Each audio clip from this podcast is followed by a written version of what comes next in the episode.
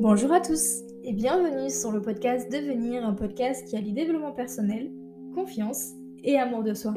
Ici, je te donne toutes les clés pour découvrir ton pouvoir et prendre le lead sur ta vie grâce à un mindset de champion. Quel bonheur de retrouver mon micro aujourd'hui et je pensais pas le dire un jour, mais vraiment je suis super contente de retourner un podcast. Ça fait longtemps que j'avais pas sorti quelque chose et comme tu l'as peut-être vu au nom de ce podcast, c'était pas hyper la joie ces derniers temps.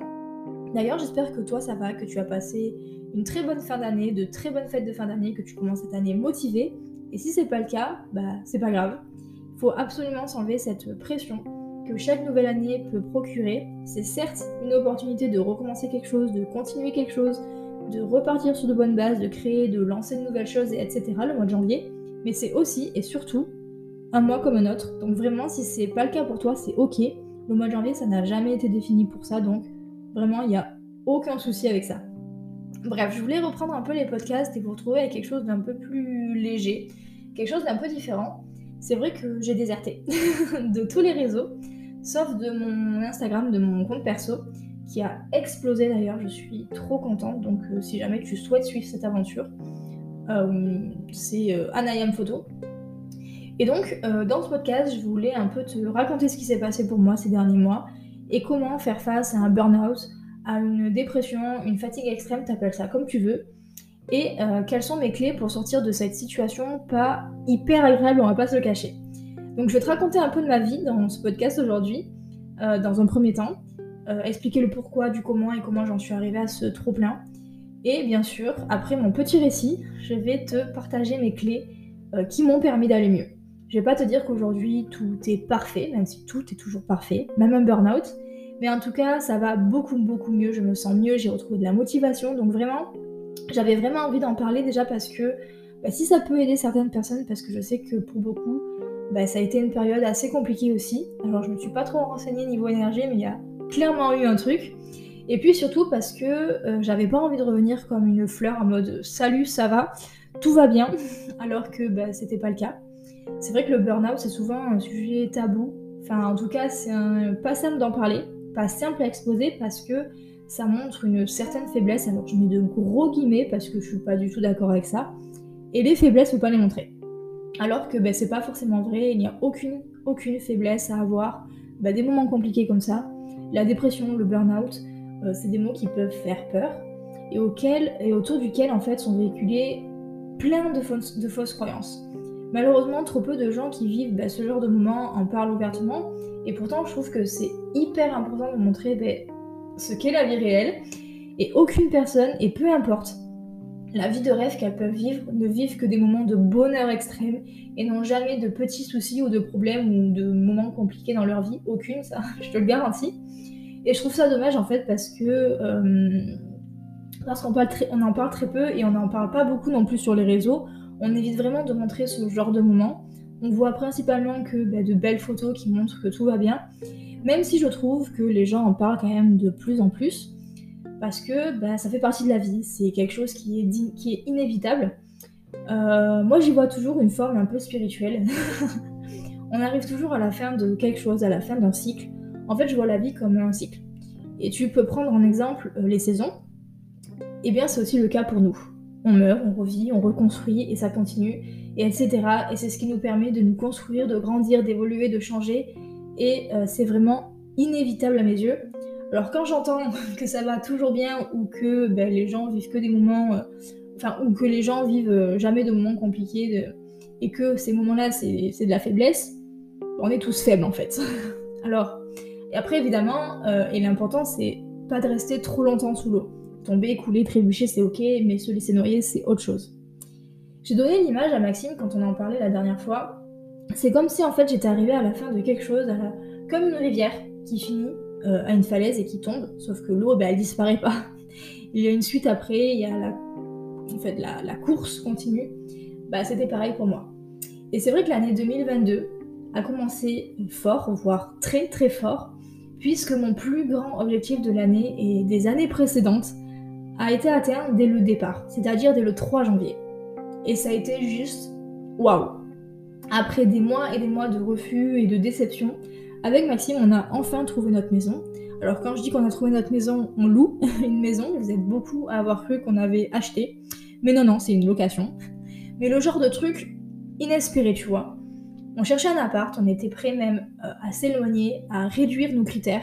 Mais non, on a trouvé une grande maison avec un grand jardin à euh, un kilomètre de chez ma mère, là où j'habitais, et genre à quelques mètres de mes chevaux.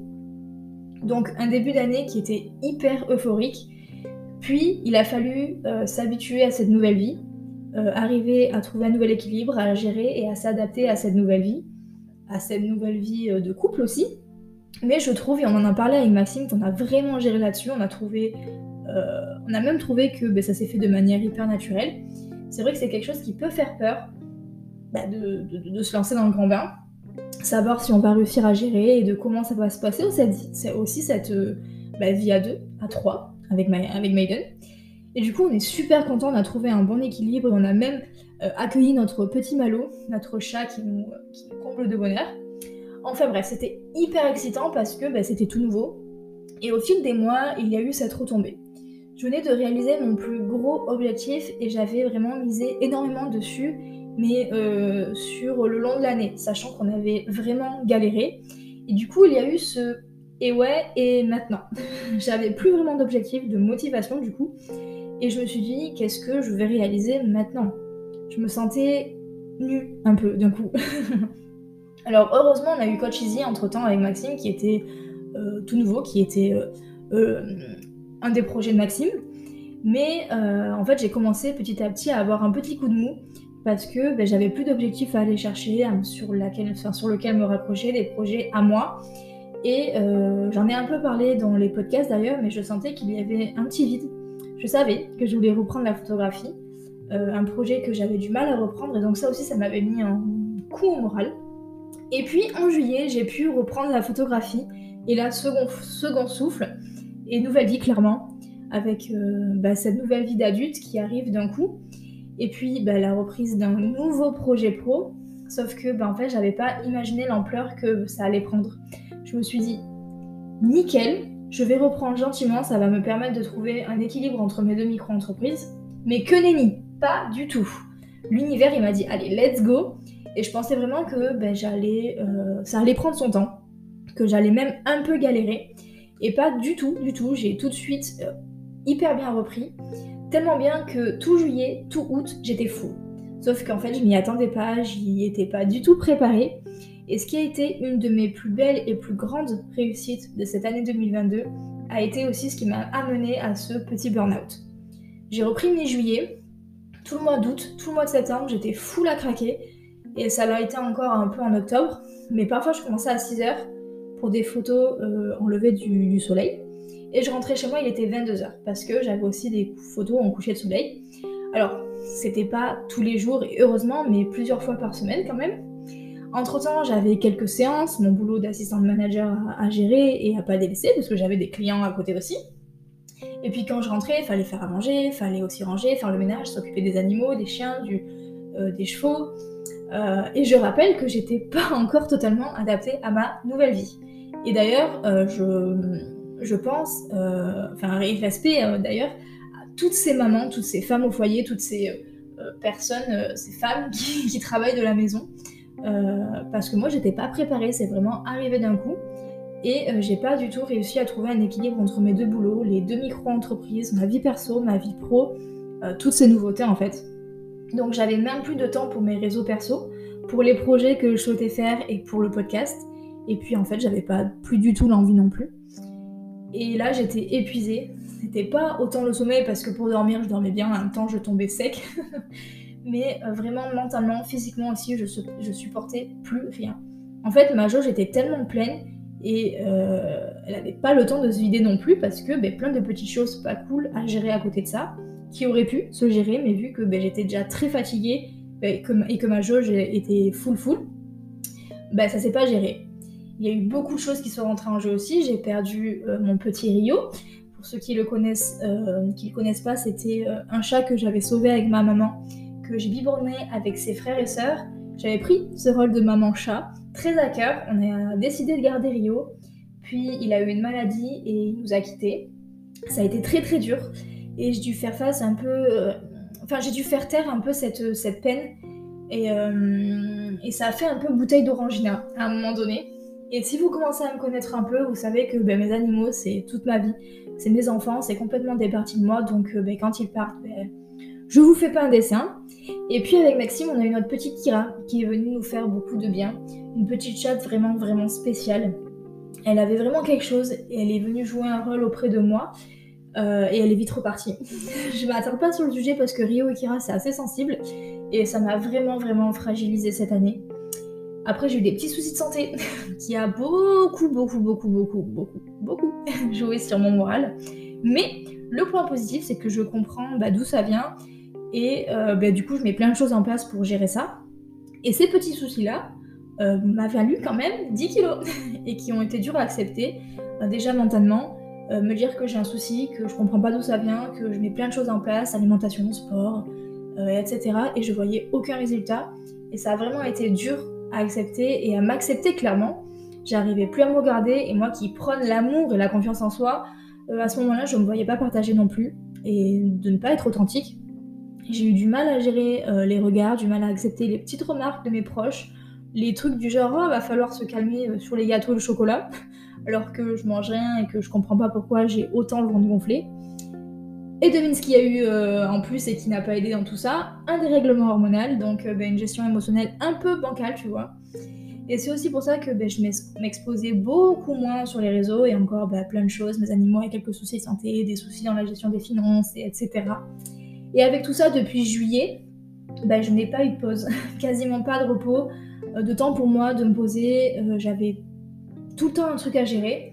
Et là, ça a été le trop plein. Ma jauge était complètement pleine, je supportais plus rien, j'étais à bout de nerfs, un rien me faisait pleurer, me rendait en colère, enfin bref, c'était devenu inévitable. Et avec la fin d'année qui arrivait, en plus, je commençais à avoir un sentiment de frustration entre ce début d'année et cette fin d'année. Mais bon, sache que euh, ben, j'ai eu besoin de me prendre ce mur pour me rendre compte que ben, ça allait pas du tout. Euh, ça fait pas du bien, certes, mais c'est aussi ce qui m'a permis de prendre conscience que là, fallait agir. Et la première chose que j'ai mis en place, c'est le fait de me fixer des limites. Donc, me fixer des, limites d'horaire, de telle heure à telle heure, que ce soit euh, ben, avant ou après, tu ne pouvais pas me solliciter.